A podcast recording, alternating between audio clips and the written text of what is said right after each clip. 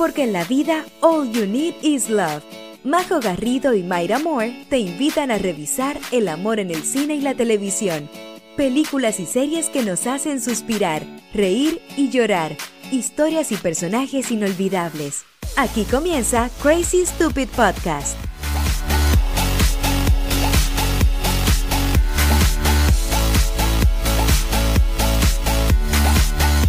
Hola, hola Mayra. Hola Majo, ¿cómo estáis? Feliz, feliz, feliz, muy, muy, contenta de la recepción que ha tenido el, el, podcast esta semana. La verdad es que ha sido muy bacán el feedback que tenemos en, en redes sociales, así que se lo agradecemos mucho. Eh, cuéntame cómo has estado tú. Muy contenta porque al final siento que estamos eh, como respondiendo a lo que nos pidieron, que son spoilers. ¡Yay! Así que muy bienvenidos a Con Spoiler, que es un capítulo más pequeñito que vamos a, emitir de vez en cuando, cuando las películas o series lo ameriten. Y en este capítulo, como dice el título, vamos a hablar en detalle de un misterio muy importante em, que aparece en la serie de Bridgerton, que es Mayra. Lady Whistledown. ¿Quién es Lady Whistledown, cuándo se dieron cuenta quién era Lady Whistledown, cuáles eran sus sospechosas, número uno, número dos, número tres, quizás eran todos. ¿Quién es Lady Whistledown? Sí, eso es lo que en verdad nos moríamos de ganas de conversar en el podcast, pero sentíamos que eh, era una información que básicamente era, es como saber que Bruce Willis está muerto en sexto sentido. Entonces, como que si hablábamos de quién era la Lady Whistledown en el capítulo, íbamos a estropearle a lo mejor el final a alguna de las personas que nos estuvieran escuchando. Pero ahora no pueden decir que no le advertimos, lo dice el título, se lo acabamos de advertir ahora, que vamos a revelar eh, quién es la identidad detrás de Lady Whistledown. Así que ya no digan que no le advertimos, de aquí para adelante, solo spoiler. Ya, eh, bueno, a esta altura yo creo que todos saben quién es, pero igual vamos a aclarar un poquitito quién es Lady Whistledown dentro del mundo de los Bridgerton. Exacto, Lady Whistledown, entonces esta doctora Kawin, que es la que escribe las cartas a eh, el diario, básicamente eh, diciendo todo, eh, todas las copuchas de la semana, como esta con esta, eh, ojo con esto, dicen las malas lenguas que, y nadie sabe cómo se entera de todo, porque claramente todo lo sabe, incluso mm. los secretos más íntimos del pueblo. Em, y está Eloís, la hermana más chica de, de Daphne, que en el fondo eh, llega un minuto que dice voy a resolver este misterio y ella es un poco la que invita más a pensar, yo encuentro, en quién es. Claro, la, la, identidad, como dice la Mayra, de Lady Whistledown no se revela en un principio, los libros se revela en el cuarto libro, así que fue toda una sorpresa, todo un escándalo para los seguidores, eh, saber que Netflix sí reveló la identidad al final del último capítulo, no recuerdo si es el penúltimo o el último, pero bueno, se revela durante... El último. El último, right? Es como casi la última escena, así Sí. Como que a mí se me había olvidado. Dije, ya, no sé, no estaba pensando en Lady Whistledown en ese momento, pero, pero bueno. Bueno, este, este, personaje eh, fue inmediatamente muy popular dentro de los seguidores de la serie. está interpretado, bueno, como no sabemos quién es realmente en un principio Lady Whistledown, la voz que escuchamos es la de Julie Andrews, que esta actriz y, em, inglesa, que es súper famosa, que era Mary Poppins, Dixie Victoria y que salía también en los diarios de la princesa. Era la abuela de mm, Hathaway, Anne Hathaway. sí, perfecto. Era como una, una actriz súper consolidada, también de pensar así como eh, dar pista de que tal vez se trataba de una mujer mayor, de que a lo mejor algunos decían Julia Andrew, la actriz, va a salir, pese a que ahora bien, escuchando como videos en YouTube de behind the scenes, Julia, Julia Andrew está en Nueva York grabando en su sótano y está así como nunca pisó el set, nunca tuvo nada que ver con Bridgerton, pero sí tiene un rol fundamental en la historia. Así que, bueno, cuando finalmente se nos revela quién es esta doctora Kawin, es como shock total, como dice la Mayra, a casi la última escena, y se nos revela que la Lady Whistledown es en verdad Penélope Featherton. ¡Surprise! Eh, y yo, que flop, no, de verdad, no, como dije, no caché. Me pilló así como volando en otro lado, como que me había olvidado de Lady Whistledown y de repente me la muestran y es como, wow, obvio. Ya, a mí me pasó, por ejemplo, ¿Mm? que mi primera, mi primera candidata era Penélope. Yo hice el tiro como perfecto, es Penélope, está en todas las fiestas, em, está siempre como intrusa, pero la gente como que no la pesca mucho. Em, es amiga de todos, pero como no como pero no está en ningún interés romántico, entonces yo creo que es Penélope. Pero después, como con Eloís, me empecé a meter y dije, no, a ver, claramente tiene que ser esta señora francesa o claramente tiene que ser em, la cantante de ópera y no me acuerdo de ninguno de los nombres, perdónenme, pero... Diana es la cantante de eh, ópera y también eh, en algún momento se insinúa que Genevieve Delacroix, que era la modista, también podría ser. Exacto. Que dicen que no es francesa, ¿eh? porque alguien la pilló con un acento falso, también es spoiler, pero, pero eso yo creo que se va a desarrollar después, como ¿por qué miente? Sí.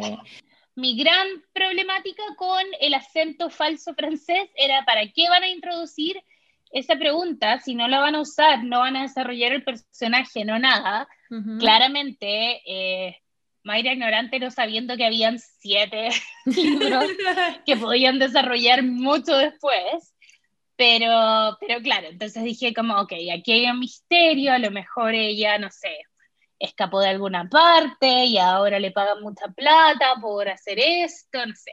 Me mm. inventé ahí yo toda una historia paralela.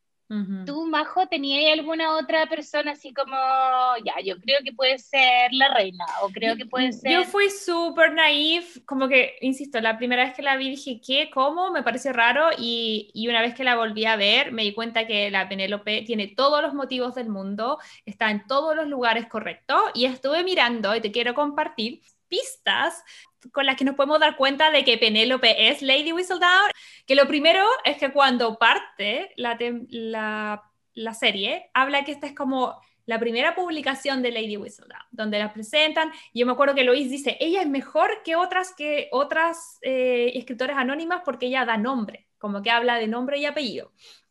Entonces ahí nos cuentan que en el fondo esta es la primera vez que ellos están leyendo a Lady Whistledown. Y luego me reparé que esta es la primera temporada eh, londinense para Penélope. Obviamente no escribía antes, porque antes no la llevaban a las fiestas, no estaba metida en los carretes, no estaba metida en el convitilleo. Entonces, obvio que era ella. Era como red flag número uno que se me pasó completamente. Y la otra que tú la mencionas, eh, que yo creo que está, que está un poco parecida a lo de Gossip Girl, es que ella era súper mala con su familia. Y era como que uno inmediatamente decía, obvio que no es una Featherton porque los, los destruye, siempre habla mal de ellos, los trata como que son como New Rich, como súper mal, eh, habla del secreto de Marina, entonces dice, uno inmediatamente dice así como, no, no puede ser una Featherton porque cómo va a estar hablando mal de la familia. Pero así nomás, po. Exacto, pero sí, así tal cual. Porque ella se llevaba mal con la familia, ¿no? Sí, sí, yo creo que en verdad ella es como muy en ese sentido eh, Elizabeth Bennet, como que escribe. De hecho, hay varios momentos en que antes de interesarse en Colin, como que igual le dice a la mamá, como yo podría saltarme esta temporada, ¿no? Mm. Como, y hacer otras cosas, y no la dejan. Mm. Y lo otro también que siento que es muy clave es que cuando las como castigan, ¿Mm? cuando la reina como que las castiga y no las deja venir a ninguna fiesta, eh, deja de aparecer Lady Whistledown. Sí, yo lo noté la segunda vez que vi la temporada. Sí. Entonces, como, ¿qué onda? Se enojó Lady Whistledown, cuando en verdad, la verdad es que esta pobre cabra no podía estar ahí y esperaba a que Eloís hmm. fuera y le contara toda la copucha antes de escribir. Sí, pues esa era otra cosa que nombraban ahí en esta lista. Obvio que era ella, porque Eloís era como Mira, lo que ella no veía presencial se lo contaba a Eloís. Todos los cagüines que eran así como de la familia Bridgerton venían de. Exacto. Directamente de Eloís. Entonces era como. Sí. Y lo otro típico que encontré que, que obvio que era ella es que siempre que hay un misterio es el que uno menos espera y el que está más cerca de como el espía o el, la persona que está investigando.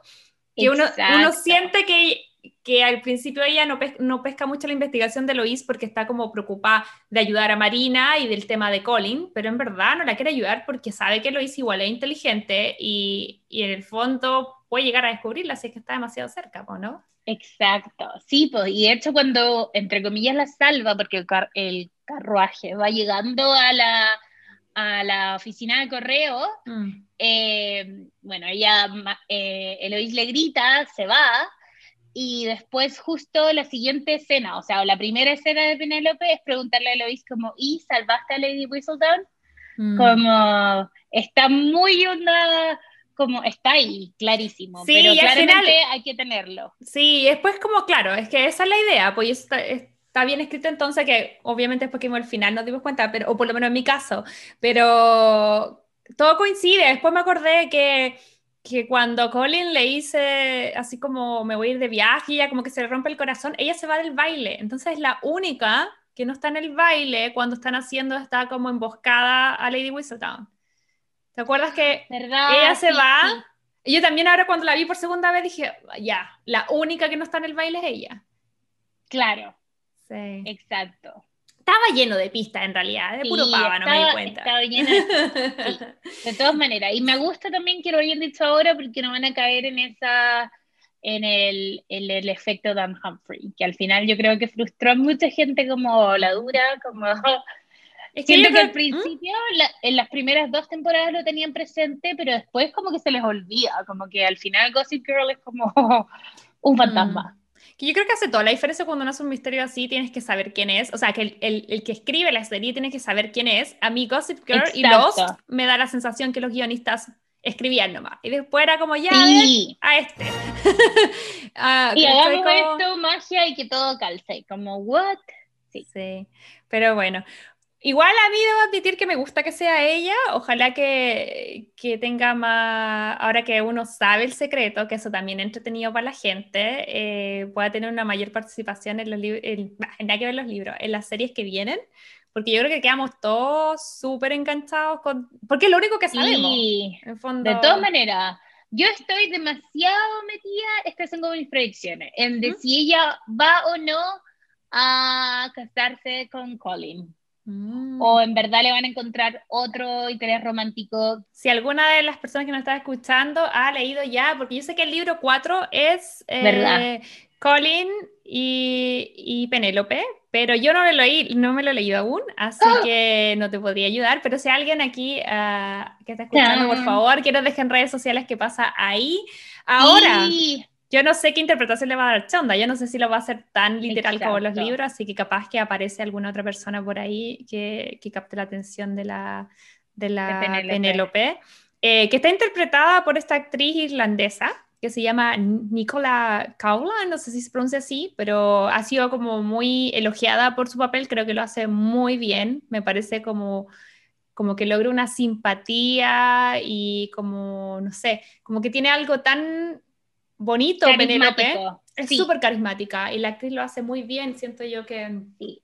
Es definitivamente, y siento que a mí me sorprendió, por ejemplo, que eh, claramente la ponen en este papel como plus size, en donde tienen que considerarla como no tan bonita como Daphne o no tan bonita como Eloise, solo por el hecho de ser plus size, pero en verdad como mm, que la tratan preciosa es preciosa, tiene unas fotos que yo digo, bueno, igual Instagram todo el mundo sabe mejor, pero, pero sí, es preciosa, pero tratan de ponerle como unos rulos, unos colores, unas cosas que uno dice como, oh, pobre cara. Sí. Pero, yo es que sabéis que, no, insisto, me da la en la ladera de, ah, el libro, pero en verdad en el libro la describen así y la describen como esto que no es un detalle menor. Es como en el libro, la Portia, que es la mamá, tiene cuatro hijas, no tiene tres, tiene una más chiquitita, que como que tiene como 10 años, que todavía no sale. Me da mucha risa que eliminen gente, como así como filo con esta persona, chao, chao. Pero en el fondo mi sensación es esta, de leer. Ellos te dicen a propósito que a ella la visten mal, la visten con colores que no le, técnicamente no le lleva, no la ayudan, ¿cachai? Como su figura, como todo esto retocado. Fíjate que siempre está con amarillo, llena de mariposas, súper sobrecargada. Ya, y eso así la describen en el libro, y la describen como que la mamá tiene la esperanza como en las primeras dos, y como que como que Penélope no, ¿cachai? Como que ya la votó, no importa, y por eso, pero eso es bacán, porque esa es la libertad que permite a Penélope, por ejemplo, eh, como no tiene toda la atención de la mamá, ella se puede como em, meter en todos estos detalles, estar ahí de primera línea y nadie la nota. Y al final tú te das cuenta, tanto en la serie como en los libros, que siempre describen que Penélope está ahí, dicen como que el hecho de que nadie asuma que ella en realidad pueda tener un interés eh, como eh, amoroso o que, nadie, o que nadie piense que alguien de verdad le va a prestar atención a ella, la invisibiliza. Y ese es su mayor poder porque al final el prejuicio de los otros y el prejuicio de la sociedad hace que ella se invisibilice y... Toda sociedad. exacto, y les devuelve el combo en el ojo y, en el fondo se ría y saque todos los trapitos sucios de toda esa gente que de una u otra manera la ningunea. Así que, bien por Penélope. Y, y yo pienso, ya, profe Mayra también, como la perspectiva crítica de esta cara chica, de la sociedad, siento que es muy, de nuevo, como más que Elizabeth Bennet, como Jane Austen, que era capaz de escribir estas cosas mientras pasaban en su mm. sociedad. Mm. Porque es muy fácil para nosotras mirar para atrás y decir como, ah, qué terrible para las mujeres esto, no sé qué, mm. pero cuando estáis en ese círculo, en esa sociedad y te dicen que eso es normal, toma, eh, es necesario una, una, inteligencia diferente para cuestionar, ¿cachai? Para decir como, oh, la gente tonta vistiéndose de colores solo para conseguir marido, a pesar de que ella está 100% envuelta en ese círculo, todo el mundo habla de eso, ¿cachai? Como... Es verdad, es verdad. Bueno, y lo más, lo más interesante de este personaje es que si bien obviamente es una ficción como todos en Bridgerton, está basado en un personaje real que se llama Mrs. Cranthorpe. Como un apellido mixto, pero que después se convirtió en sí. Bueno, pero esta persona... Eh, eh, en realidad tenía una columna, ah, existían varias columnas de competilleo como las que inspiraron a Lady Whistledown, pero esta fue una de las más importantes que ella logró publicar, él o ella, no se sabe, esa es la diferencia. Nunca se supo con certeza quién era la persona eh, detrás de la identidad de esta columna. Al igual que en la serie, ella sacaba, lo, o él, eh, sacaba em, como los secretos más íntimos de la realeza o de la gente importante. Incluso estaba viendo en YouTube que no sé qué tan fidedigno eran, pero mostraban un poco como que decían estas columnas y eran mala onda igual. Hablaba de una ley, decía, decía así como la virginidad missing. Así como, si alguien encuentra la virginidad de la señorita Mayra Moore, por favor, devolver a sus papás, porque dicen que la perdió, eh, no sé, eh, en el farm de tal día a tal hora. Entonces eran así de mala onda.